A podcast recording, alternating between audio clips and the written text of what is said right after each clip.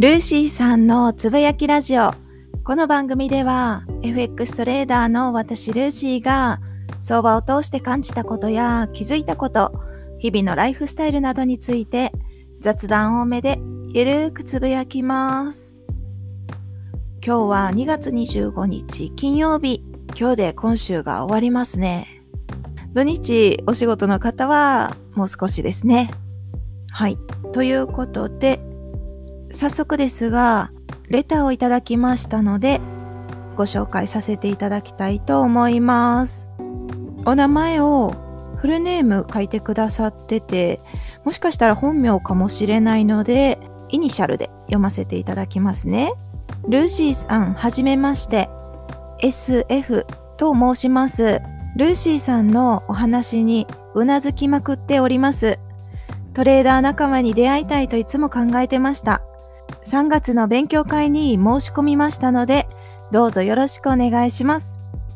FX 歴は3年、コツコツドカンの壁を乗り越えようともがいているところです。涙マークというレターをいただきました。勉強会でお会いできるのを楽しみにしています。お申し込みくださりありがとうございます。今 FX 歴が3年でコツコツドカンの壁を乗り越えようともがいてるとこというところではい、昨日の放送でもコツコツドカンのお話をしまして、本当 FX を始めるとみんな通る道ですよね。よく、よく気持ちはわかります。私も何度も経験してましたので、今日はですね、種まきをしても育てないと果実は得られないというタイトルにしました。はい、今回も当たり前のお話をします。当たり前ですが、これは真理なので改めて見つめたいなと、改めて考えたいなと思っています。真理っていうのはいつどんな時も変わることのない物事の道筋ですね。誰が聞いても、いつ聞いても、なるほどと納得できることです。真理を見つめることで今の課題を乗り越えられるきっかけになる可能性があるので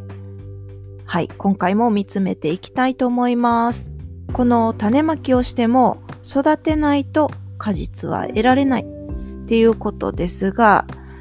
種をまいただけで果実が得られるっていう場合も中にはあると思うんですね。だけど植物で考えると大体は種まきをして水やりしたりとか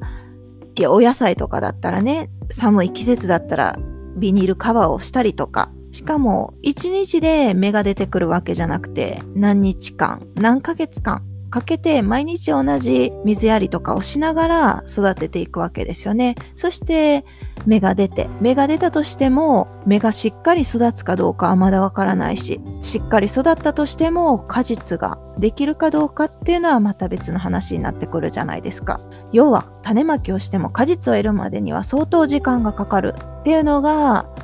物事の真理だと思うんですね。で、私も含めて大体の人は果実が欲しいから種まきはすると思うんです。FX だったら FX をする目的ってただ一つでお金を得るためだと思うんですけど、お金を得たいって思ったから、じゃあ FX を始めてみようということで勉強したりトレードをしたり種まきをしたわけですよね。種まきは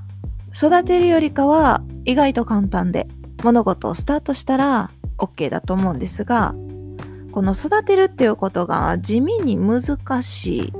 というか、育てることに飽きちゃうっていうのかな。ちょっと言語化するのが難しいんですが、いつ芽が出てくるかわからないっていう保証されてないことをいかにできるかっていうところ、忍耐もいりますし、時間も必要ですし、FX の場合だったら資金も必要になってきますよね。それに努力を頑張ってたとしても、明日花開くのか、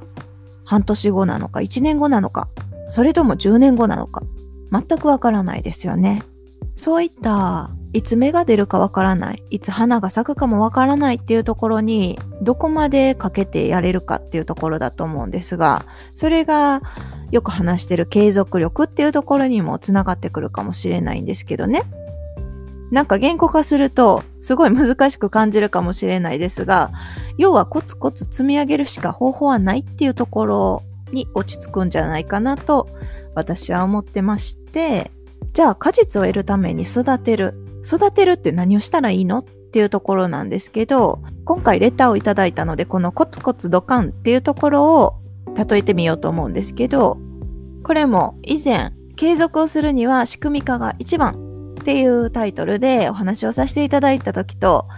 もうほとんど内容一緒になっちゃうんですけど、コツコツドカンを改善したい。じゃあコツコツドカンをするには理由があるじゃないですか。なのでまず原因を洗い出すんですね。自分がわかる範囲で。まあ大体みんな似たり寄ったりになると思うんですけど、原因を洗い出します。で、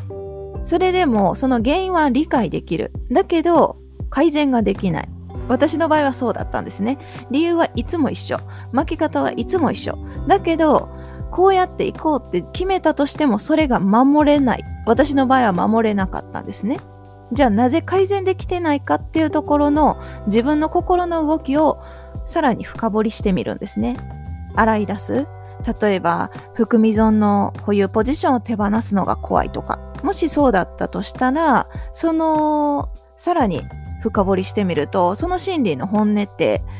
シンプルに資金が減るのが嫌だっていうところだと思うんですね。ほぼほぼこれになるんじゃないかなと思ってるんですけど、違ったらごめんなさいね。私の場合はそうだったんですね。あとは、あの、ロットが大きすぎたんですよ。証拠金に対してのロットが大きすぎて、証拠金維持率が保てず、資金が減ってしまう。私の場合はその2つでした。スキルがまだ備わってない時にロットを上げるっていうのも、利益欲しいからするアクションだと思うんですけど、ロットを上げて逆行して含み損のポジションを手放すことができない。その本音は、やっぱり資金が減るのが嫌だっていうところになってくると思うんですね。私の場合はね、あの、スキルアップする必要性は頭ではよくわかってるし、絶対それをした方がいいっていうのもわかってるけど、利益欲しさに欲望でロットを上げてしまってたんですね。本当に今思えば哀れなんですけれども、私だけじゃなくって、多くの人はそうなんじゃないかなって思うんですよ。だって FX って別に言っちゃえばスキルがなくても、ラッキーで利益を得ることだってできちゃうじゃないですか。それができるって分かってしまったら、そりゃロット上げてなんか大きく買ってたらいいなって思うのも自然な気持ちなんじゃないかなと思うんですね。だからそう思うのが悪いっていうお話ではなくって。だけど今の課題がもしコツコツドカンなのであればやっぱり乗り越えた方がいいというか乗り越えたいですよね。そう。そのために私はいくつかやったんですけれども、一つ目は、一つ目はというか、まあ、これが全てなんですが、利益を得たいので、利益を捨てたんですね。ややこしいですかね。利益を得るためにっていうのは、そのすぐに利益を得るためにってわけじゃなくて、いずれ、このコツコツドカンの壁を乗り越えた先に利益を得るために、じゃあまずは利益を手放そうっていうことですね。だから当時の私は0.01ロットでピップスを取るっていう訓練をしました。0.01ロットで固定しないといけないっていうルールではないんですが、ピップスを取るっていう訓練だけなので、そこには利益っていう概念は一旦置いといて。なので、最初、ロットということで0.01にしてたわけなんですが、はい。それは人それぞれの基準でいいと思うんですが、まずは利益は一旦横に置いといて、ピップスを確実に取れるっていう訓練をするんですね。いや、そんなんも分かってるよって言われるかもしれないんですが、だけどこれ結構大事だと思うんですよね。こう定期的に例えばね固定で30ピップスとか20ピップス獲得するとかそういう目標を持ってやるっていうのも一つだと思うんですよ。ここでエントリーしたら30ピップス取れるかなどうかなっていうやり方で取れそうになくてリスクリワードが悪いのであれば、じゃあエントリーをしないでおこうっていう基準になると思うんですね。何でもいいので一つ基準を設けてトレードを繰り返す。それはリアルトレードでもいいと思いますし、デモトレードでもいいと思いますし、できれば過去検証ソフトで30ピップスを確実に取れる方法。まあ、確実っていう言い方はあれですけど、だけどまあ定期的に安定的に取れる方法っていうのをトレードスタイルに定めたとして、で、それを繰り返すと、ちゃんと利益が増えていくかどうかっていうのを過去検証ソフトで確認する作業が必要だと思うんですね。で、もし利益が増えないなら、そのトレードスタイルを変更する、もしくはエントリーポイントがずれてる可能性があるので、そこを微調整していくっていう感じで、本当少しずつの歩みでしか FX ってすっごい地味な作業なんですよね。なんか嫌になっちゃいますよね。結構私何回も挫折しちゃってるんですけど、そうそう。だけど、こういった地味な作業だけど、やると確実に自分のためになってスキルアップできるし、それをしない限り、そうですね、ちょっと厳しいかもしれないけど、上達はありえないんじゃないかなって私は思ってるタイプなんですね。若干話はそれるんですが、私の知り合いの女性のトレーダーさんで、スイングのスタイルでトレードをしてる方がいるんですけれども、その方のこと私すごい尊敬してるんですけれども、その方は FX をしようって決めて、で、勉強を始めるじゃないですか。で、リアルトレードを始めたのは、その2年後なんですね。これ聞いて皆さんどう思いましたか？まあいろんな意見はあると思うんですが、私は正直驚いたんですよ。2年間デモトレードをしっかりして、その後にリアルトレードに移行されたんですね。そして、もちろん今は安定的に買ってて、そのトレードで生計を立ててる方なんですけれども、正直私がその初心者の時に2年っていう時間を投資しようと思える潔さは、うん、私にはなかったですね。できなかったですね。実際私はデモトレードをせず速攻リアルトレードから開始したタイプなんですね。FX に興味を持ってるっていう時点でみんな利益が欲しくて始めてるわけじゃないですか。そんな中、デモトレードをしっかり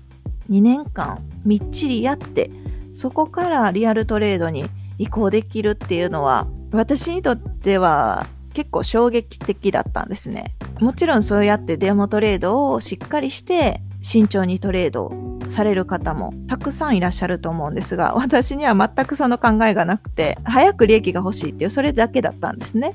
今思えば、いや、すごい、そのやり方がめちゃくちゃいいなって思うんですよ。別に2年間やらないといけないっていうわけじゃなくって、1年でもいいし半年でもいいんですが、デモトレードでしっかり自分のスキルをこう実践で使えるっていうのをしっかり確かめた上でお金をかけていくっていうそのステップですよね。めちゃくちゃ重要だと思います。この知り合いの方のようにね、欲望を捨ててスキルを磨くことだけにフォーカスできるっていう人は、やっぱり上手くなるよねっていうところですよね。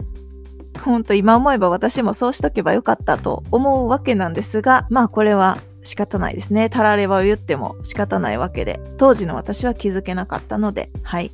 なので、コツコツドカンをするっていうことは、何かしらの原因がそこには潜んでると思うので、まずはその原因を見つけて、そして一つずつ何としてでも潰すっていう作業。もうこれも訓練っていうか、修練？うん、習慣づけていくしかないと思うんですよね。まあ、損切りがもしできないのであれば、もうどうやったら損切りをできるかっていうそのことだけを考えて、それも自分しかわからないんですよね。その、なぜ損切りをしにくいっていうその気持ちっていうのは、まあ、大体似たような感情を多分人は抱いてると思うんですが、それでも本音は本人にしかわからないので、自分で見つめるしか方法がないんですよね。はい。なので、かなり地道な作業にはなるかもしれないです。というかなると思うんですけど、頑張っていきましょう。ということで、あとね、継続の話の時にも最後に言ったんですが、今回もまたお伝えしたいなと思うんですが、もし、このコツコツドカンを、例えばね、これからも繰り返して、もしかしたら落ち込むこともあるかもしれない。だけど、それはできなくても、絶対に自分を責めないでいいと思うんですね。責める必要はなくって、できない自分が悪いのではなくって、仕組み化できてないっていうところにフォーカスをするのが一歩踏み出せるきっかけになるんじゃないかなと思うんですよ。絶対仕組み化できたら誰だって継続できる可能性は高まるので、コツコツドカンを、あ、またしてしまった。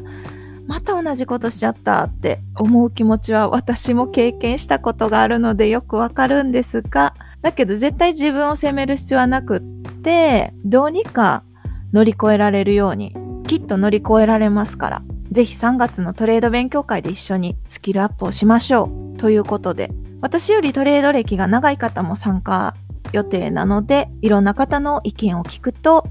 打開策が見つかるかもしれません。はい。ということで、今日はですね、種まきをしても育てないと果実は得られないよねっていうお話をさせていただきました。いやー、育てるのって地味に難しいですよね。だけど、コツコツ積み上げるしか方法がないので、はい、今日もコツコツやっていきましょう。